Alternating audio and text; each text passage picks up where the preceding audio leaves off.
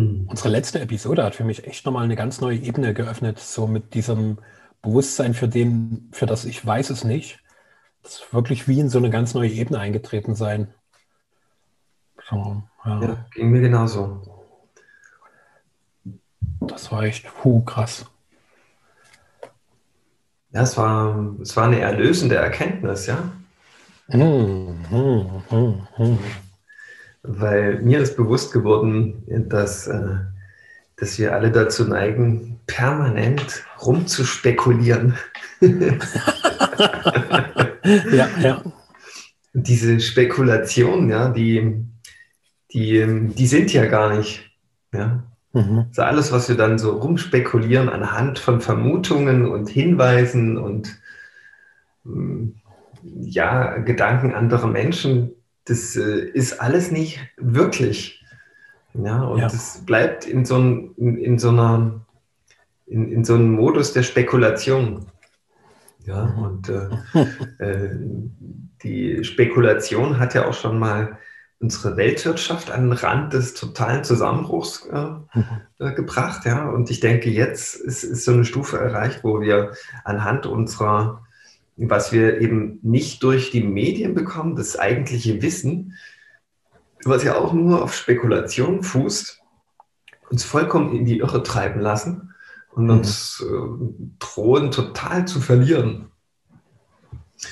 Ja, und, ähm, und da wieder den Unterschied zu erkennen, okay, was ist eine Spekulation? Und ähm, oder wo lehne ich mich dann einfach zurück und ergebe mich in dieses, ich weiß es einfach nicht. Hm. Und das gibt mir wieder die Möglichkeit, dass der Blick auf einmal frei und weit wird. Hm. Ja, so war das bei mir diese Woche und das war immer erlösend, weil ich immer dann entspannt und im Frieden geblieben bin, egal was mhm. da draußen passiert ist, weil ich musste mich ja dann nicht mehr, ich habe erkannt, das ist alles nicht die Wahrheit. Ja. Das ist alles nur Spekulation und, und, und lohnt quasi nicht, sich weiter damit zu beschäftigen. Ja, weil es mich aus meinem tiefsten Menschsein herauskatapultiert. Mhm. Hm.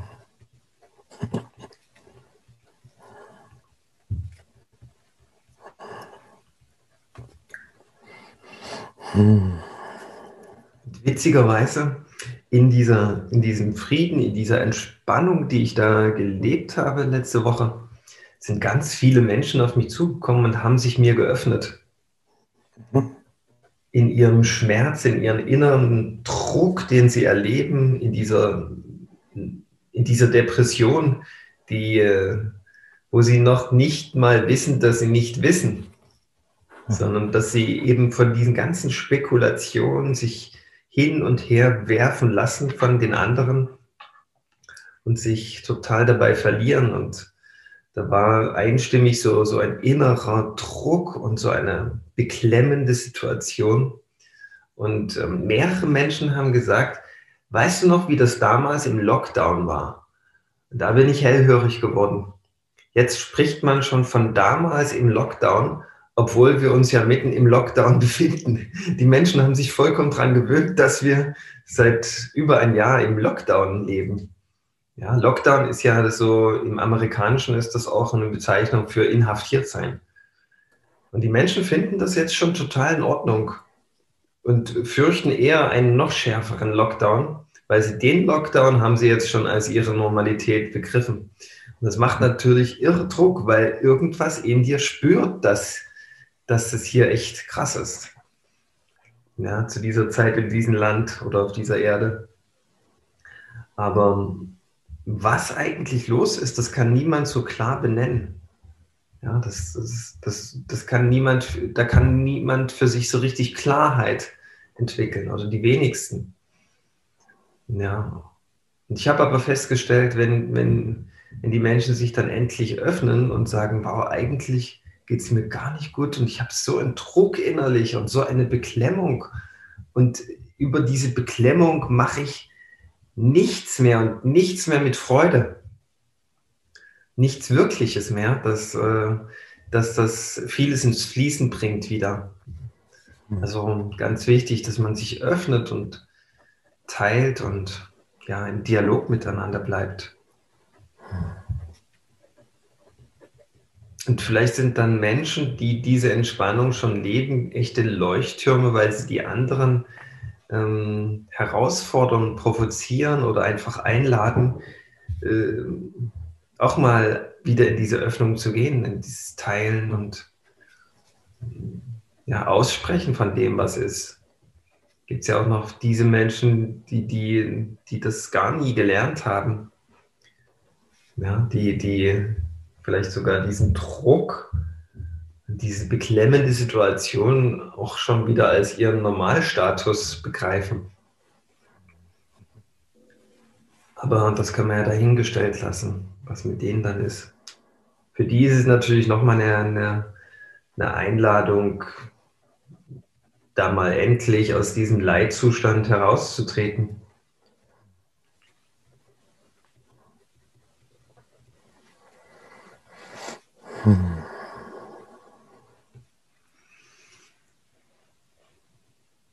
Also für mich war die letzten Tage auch eine ganz faszinierende Erfahrung, weil ich eine ganze Reihe von Menschen, die ich bisher nur online kannte, mal live getroffen habe und gemerkt habe, was für ein gigantischer Unterschied das ist. Also was das für...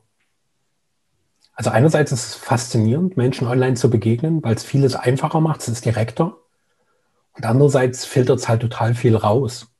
Und gerade gewöhnen wir uns ja an so eine Realität, wo selbst in unserem unmittelbaren Umfeld es immer virtueller wird, weil Menschen sich teilweise nicht mehr nahe kommen. Also beispielsweise in unserem Männerkreis hat halt ein Mann gesagt, dass es ihm total fehlt, so seine Freunde zu umarmen. Wo ich mir dachte, na, was für ein Scheiß, na, dann umarmen die doch einfach. Oder frag, ob für sie es okay ist. Also es nicht einfach hinzunehmen. Und das wundert mich, dass da quasi so der Großteil, zumindest für mich wahrgenommen, der Menschen, so wie die Tiere auf dem Weg zur Schlachtbank, einfach stur geradeaus trotten. Anstatt zu sagen, Leute, das ist totaler Scheiß, was hier läuft. Ich lebe jetzt, ich mache da nicht mit. So, ich lasse mich doch nicht hier in allen möglichen Scheiß drangsalieren ohne Ende und sehe halt, wie meine Lebensqualität immer mehr sinkt. Und bei bestimmten Dingen bin ich dankbar, dass das extrem reguliert. Also beispielsweise, dass so dieses überbordende Konsumangebot sich gerade massiv reduziert hat. Also so diese ganzen Ersatzbefriedigungen des Essengehens, des ich gehe mal irgendwas einkaufens, dass das auch so ein Minimum reduziert wurde, finde ich total gut. So, weil mich das einfach total ermuntert, geh nach innen. Und gleichzeitig so diese Distanz und dieser Argwohn, mit dem wir uns inzwischen begegnen, so, das ist so absurd. Also, wo ich auch denke, krass, krass, krass, so, wo, wo auch immer wieder der andere, wenn, wenn der scheinbar ausschert aus dem, was richtig ist, wieder immer ganz entsetzt angeguckt wird. Also, wenn ich halt in den Laden gehe, ich setze mir halt diese beschissene Maske nicht komplett auf, sondern ich habe die halt unten und zeigt, ich akzeptiere das nicht. So, und da immer so die entsetzten Blicke der anderen, oh Gott, oh Gott, huh, ich bringe die Vergeltung und die Vernichtung. Das ist echt abgefahren. Ja. Und da auch, äh, für mich ist das so die Aufgabe, viel darin offen zu bleiben, liebevoll zu bleiben und den anderen nicht für seine Meinung zu verurteilen. Und da hilft mir auch so diese Erkenntnis, die wir in unserer letzten Episode hatten, so ich weiß es einfach nicht. Ich weiß nicht, wohin das führt. Ich weiß nicht, was die Begegnung hervorbringt, die da gerade geschieht. Was jemand, der mich möglicherweise noch ganz angsterfüllt anguckt, vielleicht initiiert bei ihm ja irgendwas. Warum macht er da nicht einfach mit? Oder vielleicht ergibt sich daraus auch ein Gespräch. Und so in Supermärkten wäre ich da meistens an der Kasse von der Kassiererin angesprochen, ja, dass es bitte anders sein müsste und so. Und, hm, sie muss mich leider darauf hinweisen, wo ich merke, den geht es genauso auf den Sack. Und dieses Spiel endet, wenn wir nicht mehr mitmachen. Ich mag da jeden nochmal ganz eindringlich daran erinnern, dass jeder von uns permanent die Kraft hat zu wählen. So, und ähm, ich beobachte es auch so in meinem Umfeld, dass gerade für junge Menschen, finde ich, ist das eine extreme Beschneidung, was da gerade passiert. Kinder, die es nie gelernt haben, mit anderen groß zu werden, weil sie einfach voneinander ferngehalten werden. Also für mich war das so elementar wichtig, als Kind in der Schule mit anderen Kontakt zu sein. Schule war scheiße, aber der Kontakt mit anderen war wertvoll und genial. Und das ist auch das, was mir Schule wirklich gegeben hat. Austausch, soziale Bindung. Und das vernichten wir ja gerade für völlig absurden Rotz. Also ich habe mir jetzt mal die Sterbestatistik vom Statistischen Bundesamt angeguckt. Die ist 11 Prozent unter dem Vorjahreszeiträumen. Hallo, Wo ist die große Pandemie? Wo ist die schreckliche Krankheit, die alle vernichtet? Liebe Leute, denkt doch mal bitte nach, was hier gerade passiert. Mhm. Oder so eine Absurditäten, dass Schüler getestet werden und obwohl alle negativ getestet sind, die trotzdem mit so einer Rotzmaske im Klassenzimmer hängen müssen. Mhm. Was ist denn das für ein Quatsch? Mhm. Hallo. Und du hast ja schon beim letzten Mal gesagt, mal schauen, also wie so ein riesen gigantischer Idiotentest. Wie viel machen die noch mit? So. Und ich habe das Gefühl, dass jedes Mal, wenn die Beschränkungen größer werden, so der Raum, in dem sich menschliche Entfaltung bewegt, gefühlt immer noch enger wird. Und gleichzeitig habe ich das Empfinden, dass es andere gibt, die ihren Raum permanent ausdehnen, und zwar auf anderen Ebenen, als wir es bisher kennen. Und so, zu dieser Ausdehnung mag ich auch maximal einladen. Ja, ja also das ist äh, geniales Training für Bewusstsein, ja, mhm. dem wir gerade drin stecken, ja. Wenn man, wenn man natürlich noch nie trainiert hat, ist es, ist es noch schwieriger, überhaupt einen Einstieg oh, ja. zu schaffen, ja. Oh, ja. Aber wenn man schon ein bisschen dran ist, ist es wundervoll, seine eigene Mitte zu kultivieren, ja. Und ähm, äh, zu dem, was du gesagt hast, wenn nicht mehr alle mitmachen, findet das Spiel nicht mehr statt, möchte ich fast sagen gibt es ja einen genialen Fall, der diese Woche passiert ist, im Fußball. Ja, da gibt es ja seit, seit vielen Jahren die Bestrebung hm, der, der Fußballvereinsgiganten eine Art Superliga zu machen in Europa. Das heißt, äh, die besten oder nicht die besten Mannschaften, das ist falsch, sondern die finanzkräftigsten Mannschaften von Europa bündeln sich und spielen untereinander in so einem Club zusammen einen, einen Preis aus. Ja, und das wäre die, die Abschaffung von, von diesen äh, Champions League Leistungsgedanken, wo die Besten des Landes, die in der Liga über das gesamte Jahr ermittelt werden, gegeneinander antreten. Das ist ein ganz fairer Wettbewerb. Ja, dafür muss man sich im Vorjahr dafür mühsam qualifizieren. Ja, und dann darf man da in der Champions League mitspielen. Das ist, das ist was ganz Elitäres, aber es basiert auf einem Leistungsprinzip. Ja, jeder hat das Recht, damit jede Mannschaft aus der obersten Liga wohlgemerkt, damit zu spielen. Und die Besten, die schaffen das halt. Und diese Super League, die geplant war, die hebelt das Prinzip aus. Da tun einfach nur die finanzstärksten Clubs gegeneinander spielen und dann vielleicht noch zwei, drei Underdogs oder so, die man dann so nochmal mit äh, Gnadenhalber ins Boot holt. Und ähm, das haben die, die Vereinsbosse so untereinander so ausgekaubelt, dieses Konstrukt, dieses neue, der Super League, der sogenannten. Und ähm, dann wurde das beschlossen letzte Woche. Und einen Tag danach sind alle großen Spieler und alle großen Trainer aufgestanden, sind vor die Presse äh, getreten und haben gesagt, hier, das ist totaler Bullshit was, was ihr hier beschlossen habt, die, die großen Verbände. Und wir machen nicht mit. Ich unterstütze das nicht. Die haben sich teilweise gegen ihren eigenen Club gewandt. Also da ist, da ist Obrigkeit total ausgehebelt worden. Einfach durch gesunden Menschenverstand. Und zwei Tage später haben die Fußballverbände diese Idee zurückgezogen. Das ist doch genial. Das zeigt, wenn nicht alle einfach nur gehorsam mitmachen, was von oben eingetrichtert wird, kollabiert das gesamte Spiel. Ja? Und jeder Mensch ist einfach in dieser Zeit mehr denn je herausgefordert, in seine Selbstverantwortung zu kommen. Und sich selbst wieder die Antworten auf anstehende Fragen zu geben und, und seine Wahrheit wirklich zu leben. Und das bringt natürlich mit sich, dass die Wahrheit permanent auf den Prüfstand gestellt wird, weil sie offenbar ist, ja, weil sie gelebt werden muss. Und da eckst du an, ja, und dann kannst du aber testen, was passiert denn dann, wenn ich meine Wahrheit lebe? Was passiert, wenn ich, wenn ich meinen Mund aufmache, wenn mir Ungerechtigkeit passiert? Oder anderen Menschen Ungerechtigkeit passiert? Was, was, was, was passiert dann? Das ist ein Training, ist, eine, ist ein Spiel. Ja? wo ich herausfinde, was passiert, wenn ich das und das mache.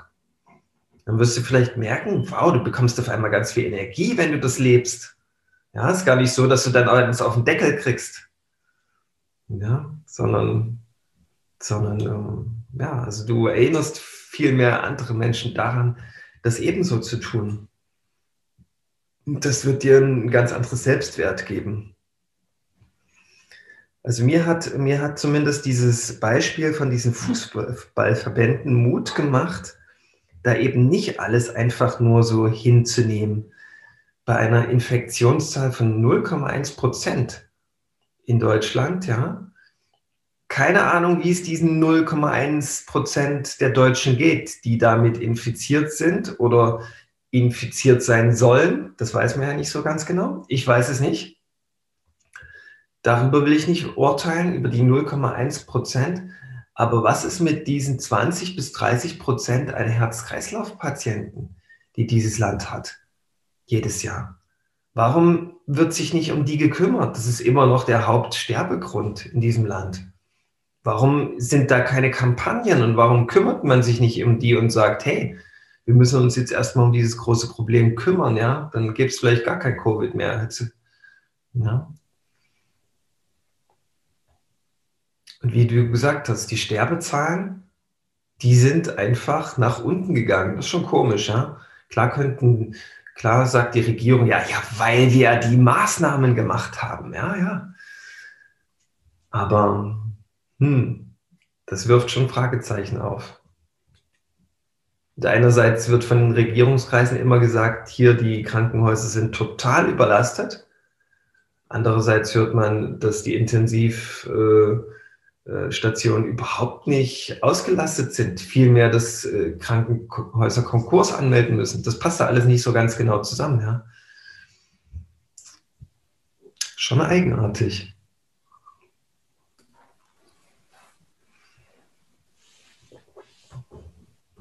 Was ich bei dir auch raushöre, ist so diese Bereitschaft, den Mut zur eigenen Wahrheit zu entwickeln, zur eigenen Sichtweise. Und Gleichzeitig sind wir auch sehr darauf konditioniert, unsere Wahrheit dann so verbissen zu verteidigen. Wo ich auch merke, dass bei mir so diese Angst der Verbissenheit mich auch so ein bisschen davon abhält, einen ganz klaren Standpunkt zu beziehen. Und da immer mehr dahin zu kommen, schaffe ich es da trotzdem offen und flexibel zu sein. Also klar zu sagen, wofür stehe ich, ohne mit dem anderen in den Kampf zu gehen. So, weil das ist ja das, was wir gerade gesellschaftlich sehr stark beobachten können.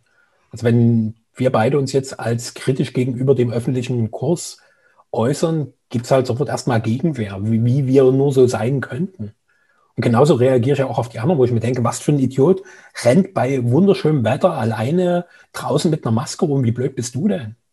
Das ist doch völliger Schmarrn. Und da den anderen so zu nehmen, wie er ist und gleichzeitig mir auch zu gestatten, meine Wahrheit zu leben, das ist, also weil du ja auch gesagt hast, ein sehr, sehr radikales Training, was wir gerade haben mit permanenten neuen Einheiten, wo es immer wieder darum geht, wie sehr schaffe ich es, Wahrhaftigkeit mit Verbundenheit zu leben.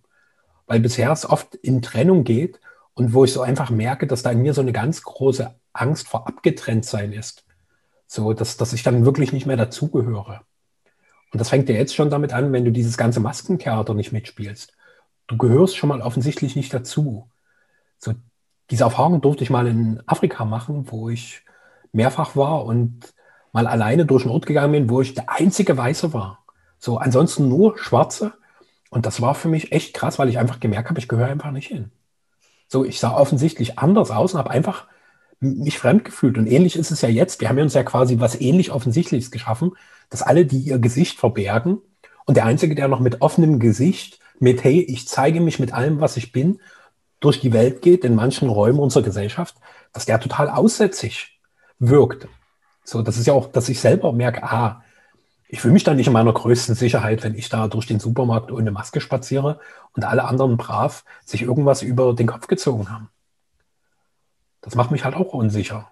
Und da offen, weit, frei zu bleiben, ist immer wieder eine schöne Aufgabe. Und fühle mich natürlich sicher, wenn jemand mitkommt.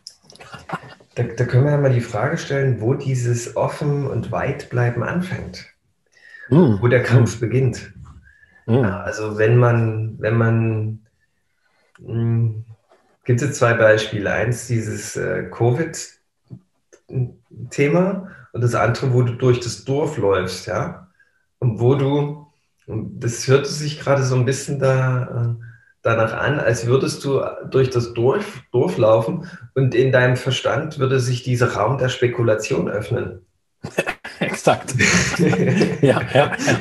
Und ich habe mir, hab mir dich vorgestellt, was wäre aber, wenn du einfach mh, hm, durch das Dorf läufst und zu dem Erstbesten einfach hingehst, dem deine Hand äh, hinhältst und sagst, hallo, äh, sprichst du Englisch oder äh, ich wollte dir einfach mal Hallo sagen. Dann würde man wahrscheinlich sofort entdecken, äh, dass, dass die Trennung gar nicht so richtig da ist, dass die nur abgelenkt wurde, erzeugt wurde durch das äußere Erscheinungsbild. Und äh, vielleicht würdest du, weil denn ansonsten würdest du ja auch durch den Wald gehen und, äh, und denken, oh Gott, ich gehöre nicht hin.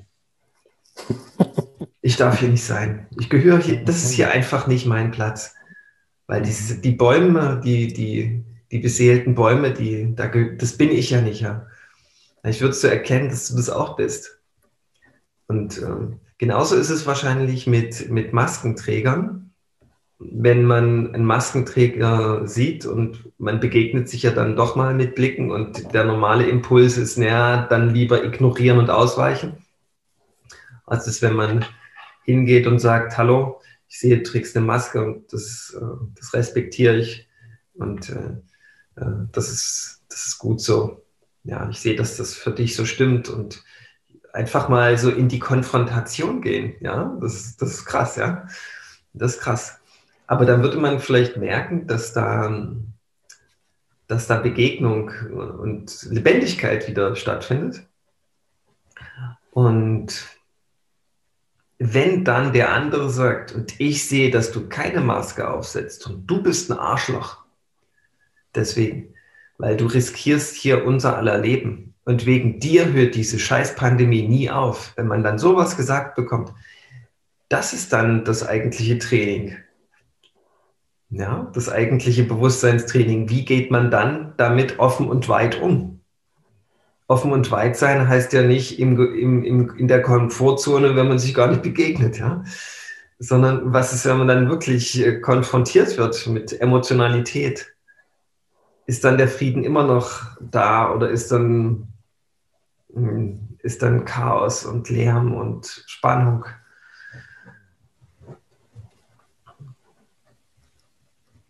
Also klar, im Raum der Spekulation spielt sich bei dir natürlich erstmal ab, wenn du durch das afrikanische Dorf läufst, dass die sich dann alle gegen dich verbünden und dich steinigen. Und genauso könnte ja im Raum der Spekulation oder im Raum der Möglichkeiten auftauchen, dass der sagt, wow, ich bin so froh, dass du mich ansprichst, ich spreche sogar Deutsch, komm mal erst mal in, mein Haus, wir haben leckere Sachen gekocht. Ich würde dir gerne mal zeigen, was wir hier so essen und wie wir hier so Kultur leben. Das würde ich dir so gern zeigen, weil das ist mein tiefster Wunsch und ich bin so froh, dass du jetzt hier in dieses Dorf gekommen bist. Und er hatte ja auch nur Angst und dieser, dieser erste Moment des Aufeinanderzugehens, der hat gefehlt. Und ich glaube, die, die wirklich mutigen Menschen in unserer Zeit, die suchen, die, ja, die, die, die finden zu dem Kontakt oder die scheuen nicht die Begegnung und gehen dann aber offen und weit mit dieser Begegnung um. Ja, wenn das, wenn das natürlich, können wir die verschiedenen Fälle durchspielen, wenn es so ist, dass du, dass du dann mit Emotionalität und Hass konfrontiert bist, dann kannst du das ja so sehen, dass das denen sein, ständige Gemütslage ist und dass das okay ist, dass das mal zeigt. Ja? Die zeigen sich ja dann auch gar nicht mehr in ihren ganzen Stress. Und wenn es dir dann gelingt, in deiner Mitte zu bleiben, dann hat der andere auf jeden Fall einen riesen Benefit davon, würde ich mal behaupten. Ja. Wenn du natürlich genauso mit Emotionalität reagierst, dann erzählt das über dich, dass du eben auch noch nicht ganz klar bist mit dem Ganzen. Ja. Und da ist wieder ein Training. Ja, also es ist überall sind äh, Trainingsgelegenheiten ohne Ende. Nur die Frage, wo stehst du? Wo wagst du dich ran? Wo, wo sind deine Grenzen? Und wo versuchst du ja mal zu gucken, was ist hinter den Limitierungen? Wie weit bist du bereit dafür? Ja. Hm.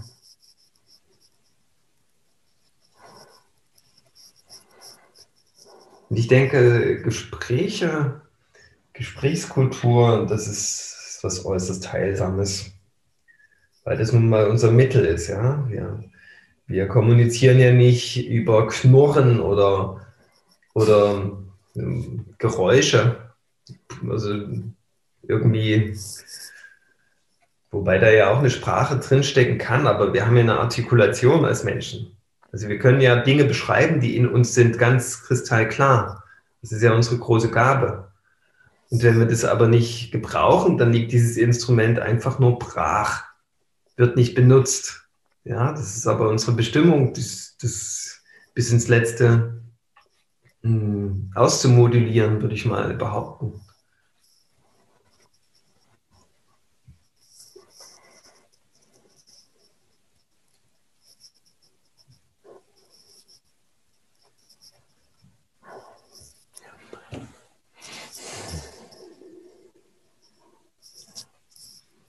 Hast jetzt gerade eine ganze Menge geiler Impulse drin. Also das erste, was, was bei mir so ein oh, interessante Erkenntnis, so, dass ich mich in einem Wald nie fremd fühlen würde, selbst wenn es ein fremder Wald ist. Also so ein deutscher Wald kann man jetzt noch sagen, okay, es ist ein deutscher Wald, ich bin auch deutschstämmig, also finde ich deutsche Baumstämme toll. Aber auch so in anderen Wäldern habe ich mich nie fremd gefühlt, also nie das Gefühl gehabt, das guckt mich komisch an. Weil du da auch. nicht bewertet wirst im Wald von diesen Wesen. Komischerweise ja. wurdest du ja in dem, weiß nicht, vielleicht wurdest du in diesem afrikanischen Dorf bewertet. Das kann schon sein, du hast das gespürt, ja, aber das ist eben im Raum der Spekulation. Genau. Also auch bei Tieren würde ich mich nie fremd fühlen, so in dem Sinne, dass das ist normal, dass ich dem Tier begegne, dass vielleicht Angst da weil ich das Tier nicht berechnen kann. Also ist der Hund jetzt beispielsweise aggressiv, beißt er mich oder so. Hm. Aber so, so dieses Gefühl von Fremdheit ist da nie da. Und es ist eigentlich ziemlich interessant, dass meine eigene Spezies in mir dieses Gefühl von Fremdheit so massiv hervorruft. Hm. bisher war ja so meine Idee, dass es viel damit zusammenhängt, wenn der andere offensichtlich anders aussieht. So wie beispielsweise ein Afrikaner, der halt einfach deutlich mehr Pigmentierung hat als ich und offensichtlich anders aussieht oder auch ein Asiate, der sofort anders aussieht als ich. Und dass da dieses Gefühl von Fremdheit ist. Und dieses Gefühl von Fremdheit auch von, wenn ich die Sprache nicht verstehe. So, so wie, wie, wie so ein Ausgeschlossensein. Und interessanterweise, dass sich dieses Empfinden wirklich nur auf die eigene Spezies bezieht. Bei anderen habe ich dieses Gefühl nicht gehabt. Also ich würde nie so, ich bleibe mal in Afrika neben einer Antilopenherde sitzen und denke, oh scheiße, ich fühle mich total ausgeschlossen, weil die nicht mit mir reden die haben einen ganz anderen Sprachduktus, sondern da gibt es dieses Gefühl gar nicht. Und interessant ist, dass sich jetzt diese Erfahrung unmittelbar auch auf unsere selbe Kultur, auf unseren selben Sprachraum übertragen hat, sich auch hier fremd zu fühlen. So dieses fremd im eigenen Land, fremd in der eigenen Heimat, fremd auch so ein bisschen im Umfeld des eigenen Zuhauses. Also quasi wie so eine massive Zuspitzung der Entfremdung, die auch ohnehin schon die ganze Zeit da ist. Also für mich ist das jetzt nur noch mal wie so ein ultra krasser Verstärker für die ganze Scheiße, die schon immer da ist. Ein sichtbar werden, ja? Ja. Und merkt auch gerade, wenn ich so drüber spreche, diese krasse Ohnmacht in mir angesichts dieser Entfremdung. Scheiße, wie, wie, wie soll das weitergehen? Also jetzt kommt natürlich sofort wieder der Raum der Spekulation, der sich jetzt wild überschlägt. So, was da passiert, wenn der Fremdenhass untereinander noch mehr wird. So, wo der Fremde beispielsweise der ist, der sich nicht maskiert und gleichzeitig als totale Gefahr gesehen wird. Und vorher ging das ja noch relativ einfach. Was da waren das ja die Asylbewerber, die da irgendwie in diesen komischen Containern von Sicherheitsdiensten bewacht immer mal wieder rauskommen. Die konnte ich eindeutig identifizieren. Und jetzt ist aber auch unter uns eindeutig identifizierbar. Oh, du bist fremd, du bist ein Feind. Und das ist halt wirklich krass. Und auch diese, diese Angst, die Verurteilung, auch dieses, ja, ist eigentlich diese Verurteilung, weil wir haben ja jetzt uns einen gesellschaftlichen Kontext geschaffen, wo klar ist, wenn du eine Maske trägst, bist du scheinbar an Gemeinschaft interessiert, du bist am Wohlergehen deiner Mitmenschen interessiert. Also wir haben bestimmte Indizien geschaffen, die irgendwie einen ethischen Kompass vorgeben, der aber totaler Mumpitz ist. und der andere, die sich einer tieferen Ethik wirklich verpflichtet fühlen, total ausschließt. Und das ist wirklich abgefahren, was da gerade läuft. Den anderen in seiner Angst, in seiner Emotionalität, auch in seiner Verurteilung zu lassen und damit ruhig zu bleiben, merke ich gerade, wow. Weil es natürlich auch meine Ängste, meine Verurteilungsmechanismen, meine Aspekte von ungelebten Hass antriggert. Und sobald der da anspringt, das ist ja wie zwei Hunde, die sich anknurren. Sobald der erste knurrt, knurrt der andere auch. Wenn einer sagt, ey, wie, wie kannst du nur so eine Riesengefährdung für alle sein, wird natürlich sofort meine eigene Überzeugung von Gutmensch wach, die sagt, ey, weißt du, was ich für die Bewusstseinsentwicklung auf diesem Planeten tue, du Birne? Aber ist auch wieder nur ein mich aufbäumen und meiner eigenen Ohnmacht entfliehen. Oh je. Fuck. Ja, also da sollte man ähm, offen und ehrlich mit sich umgehen, was da noch in einem ist, so. Was da noch, äh, was da eben noch gar nicht trainiert und ausgebildet ist, so richtig. Das ist schon, da darf man schon dankbar sein, dass man das testen darf. Weil wenn, wenn, wenn du da noch emotional bist, dann lebst du ja noch gar nicht deine Mitte. Das ist äh, dann die grausame Erkenntnis, die man dann ruhig mal an sich ranlassen darf. Weil wenn man, wenn man es schafft, mit dieser Tatsache im Frieden zu sein, wirst du merken, dass du schon wieder in deiner Mitte bist. Hm. Das ist so einfach. Ja, das, das hat nichts damit zu tun, dass man so tut, als wäre man in seiner Mitte von wegen, ich bin, ich bin total gelassen und im Frieden, wenn du so emotional bist und ich lasse das jetzt mal bei dir und so weiter. Das ist Quatsch. Das ist geheuchelt. Sondern anzuerkennen, okay, du triggerst in mir jetzt das und das. Da kann man gern mal sagen, so wie du auftrittst, machst du mir Angst. das berührt mich sehr. Ja, da, also, dass man dann einfach beginnt, von innen was, was nach außen zu bringen, was sich dort abspielt, ohne damit so identifiziert zu sein, dass den anderen das jetzt überfallen muss. Ja, das ist ein großer Unterschied, das ist gewaltig der Unterschied. Also lässt man die Energie bei sich. Ja, das ist wertvoll. Das ist äh, Energiekultur, finde ich. Nicht die Emotionalität so ungebremst rauslassen und das, äh, das hat nichts mit Energiekultur zu tun. Das sind, das sind läppische äh, Kinderschuhversuche. Ja, Kindergarten ist das in der Bewusstseinentwicklung. Aber wenn man dann beginnt, okay, darüber in Dialog zu sein, was sich da innerlich abspielt, den anderen einen Einblick gewährt, dann wird der andere ganz anders weiter mit dir umgehen. Ja, das ist nämlich auf einmal ein, ein, ein, ein friedliches Gespräch, ein gewaltfreies Gespräch.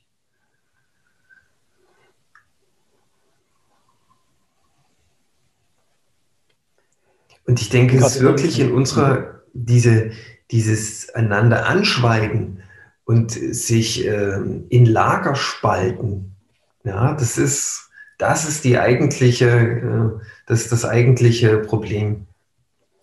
Und da, also das wird nochmal zum ganz großen Problem. Ja, also in anderen, in anderen Konstellationen hat das schon zu Bürgerkrieg geführt, ja. Äh, wenn, wenn sich das Volk spaltet in zwei, zwei Lager, die alle ihre Argumente und alle ihre Spekulationsblasen innerlich haben, ja. Das, das ist dann eine Art Krieg. Ja, und äh, weil hm, viele Menschen, die machen sich dann auch vielleicht nicht so, gehen da vielleicht nicht so in sich, dass sie ihre Wahrheit leben und schließen sich dann einfach den vielversprechendsten äh, Mob an, ja, um da zu überleben, das Überleben zu sichern. Das ist auch eine ganz ja, nachvollziehbare Taktik. Ja, aber das, hier geht es ja nicht mehr ums äh, nackte Überleben in unserer Zeit, sondern hier geht es darum, kann ich, kann ich mein, Kindern noch ins Gesicht schauen, wenn, ich, wenn wir alle groß sind. In zehn Jahren können wir da, können wir da sagen, wow, wir haben beigetragen, damit sich das Paradies hier auf der Erde entfaltet, voll und ganz. Oder habe ich mitgeholfen, diese, diese, ja, dieses Gefängnis weiter voranzutreiben, indem ich einfach ähm, ja, mitgelaufen bin und mich der Hierarchie unterworfen habe.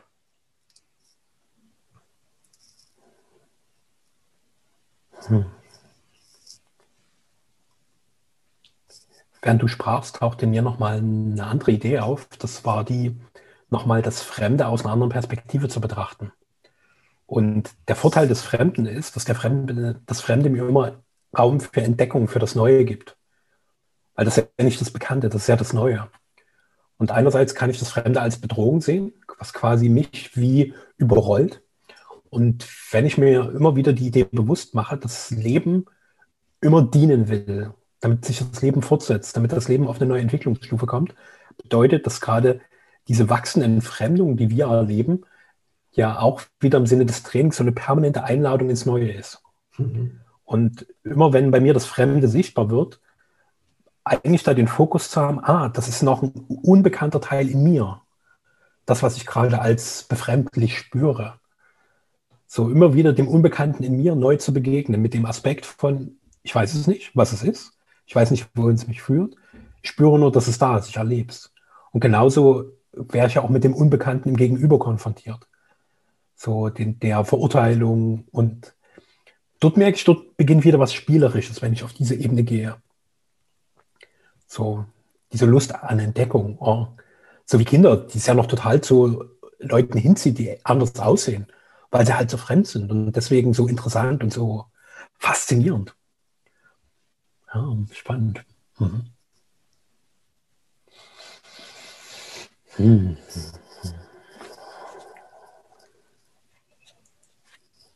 Ja, da stelle ich mir so einen äh, naiven äh, Alien vor, der derzeit auf die Erde kommt. Und, äh, und der dann so fragt, ja, warum haben denn hier alle im Park die Masken auf? Und dann wird vielleicht jemand mit Maske antworten, ja, bist du denn bescheuert? Wir haben die größte Pandemie, äh, die die Welt je gesehen hat. Und dann wird er vielleicht ganz naiv fragen, ja, was ist denn eine Pandemie? Ja,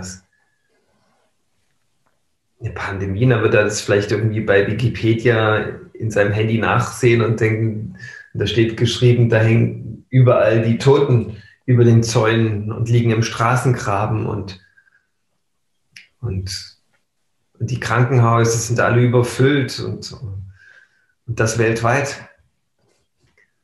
Und das sieht er ja gar nicht, ja. Und dann fragt er vielleicht ein bisschen mehr nach. Also so ein ganz naiver, spielerischer Blick so. Und der ist natürlich maximal äh, verwundert, weil das machen ja alle. Alle machen Gehorsam mit und er stellt aber weitere Fragen und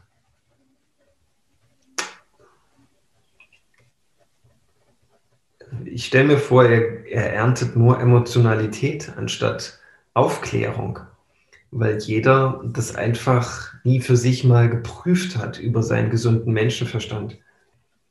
Und alle, es ist immer dann emotional, wenn man nicht klar damit ist.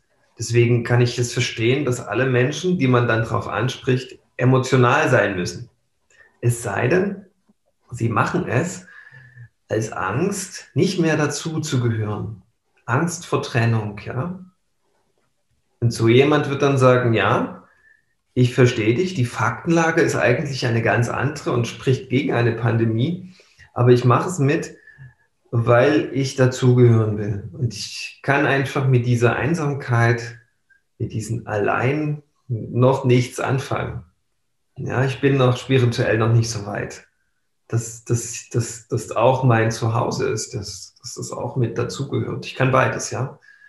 Kann beides. Kann allein sein, allein oder mit anderen zusammen und erlebe sogar dort das Alleinsein. Und im Grunde werden wir im, im, im Schweinsgalopp zur, zur Erkenntnis gepeitscht als Menschheit, dass wir alle eins sind. Und äh, also hingepeitscht, sage ich, weil die Menschen leiden und dieses Leiden aber, aber gar nicht mehr als Leiden empfinden. Aber trotzdem, das, äh, man muss dennoch Leiden dazu sagen, weil es mit, mit Freiheit und Frieden nichts zu tun hat.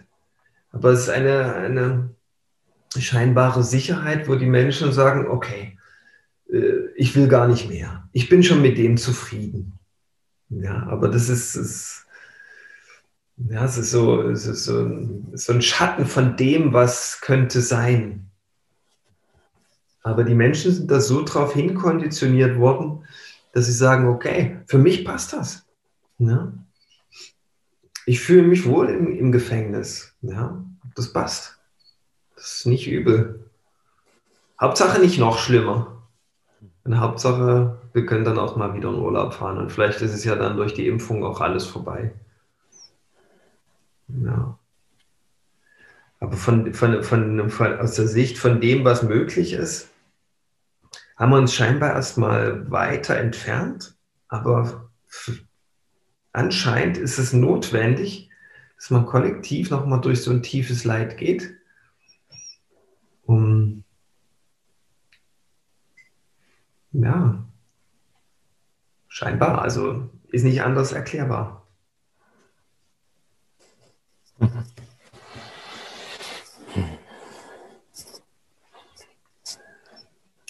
Aber es, äh, ja, da, da, da, da merke ich schon wieder, man kommt so wieder in das Spekulieren hinein. da öffnet sich wieder eine Spekulationsblase. Und ich habe halt bemerkt, immer wenn man in das Spekulieren geht, ist man aus dem intuitiven Sein wie heraus. Ja, man, man fängt an, Möglichkeiten abzuklopfen, wo man gar nicht weiß, was die tieferen Ursachen und Gründe sind und geht dann wild damit los, weil es halt irgendwie Spaß macht, sich, äh, sich da in gedanklichen Ergüssen ja, zu ergeben. Aber ähm, dann immer wieder innezuhalten und sagen, okay, wo ist die Spekulation und wo ist die Wahrheit? Ja.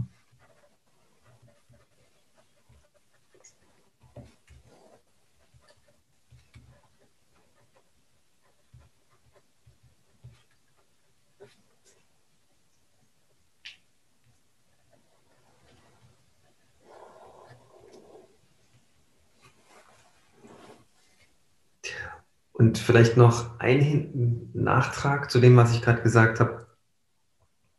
Wenn ein Politiker sich hinstellt und sagt, hier, wir haben hier die und die Inzidenzzahl und ganz dramatisch, dann ist das ja genau genommen eine, auch eine Spekulation. Und ich denke, immer wenn Spekulationen auftreten, lädt das dazu ein und provoziert das auch wiederum zu spekulieren. Ja? Also Spekulation provoziert Spekulation. Und Wahrheit provoziert Wahrheit.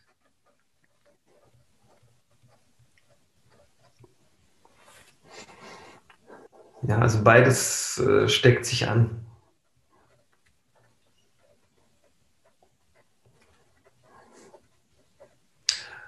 Und äh, für alle, die, die, die an Wahrheit interessiert sind, die vielleicht mal so eine Erinnerung noch, dass, dass man, dass diese Spekulation, die uns ja alle in Rand und Band gerade hält, vielleicht auch der Wahrheit dient. Ja, wir versuchen das ja immer im Ansatz so ein bisschen herauszuklamüsern dass das ja Training ist, wundervollstes Training auf höchstem Level. Ja, und ähm, das zu erkennen, ist schon mal ein Schlüssel. Und ähm, dann wirst du vielleicht, ähm, das lädt zumindest dazu ein, dass das alles wichtig ist. Wenn man das nur aus äh, Sicht der Wahrheit von Moment zu Moment lebt. Ja, und nicht bloß zu Hause ein bisschen schöne Gedanken machen und sondern einfach entschieden lebt und, und damit eben ist, dass nicht permanent äh, diese Spekulation losgeht. Was ist wenn und hm, was bedeutet das, wenn das jetzt als nächstes kommt? Wo führt das jetzt schon wieder hin? Sondern damit okay zu sein. Und wahrscheinlich erkennen wir dann mehr und mehr, zu was das alles noch dient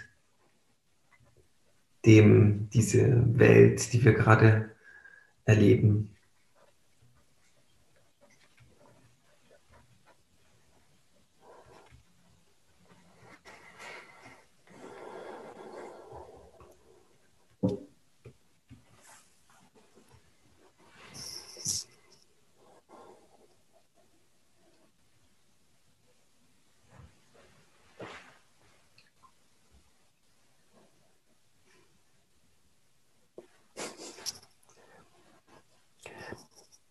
Also was der Hörer jetzt nicht sieht, Michael und ich, wir haben uns gerade mimisch dazu verständigt, dass es jetzt ein guter Punkt ist, so einen Punkt zu setzen, der gute Punkt des Abschlusses.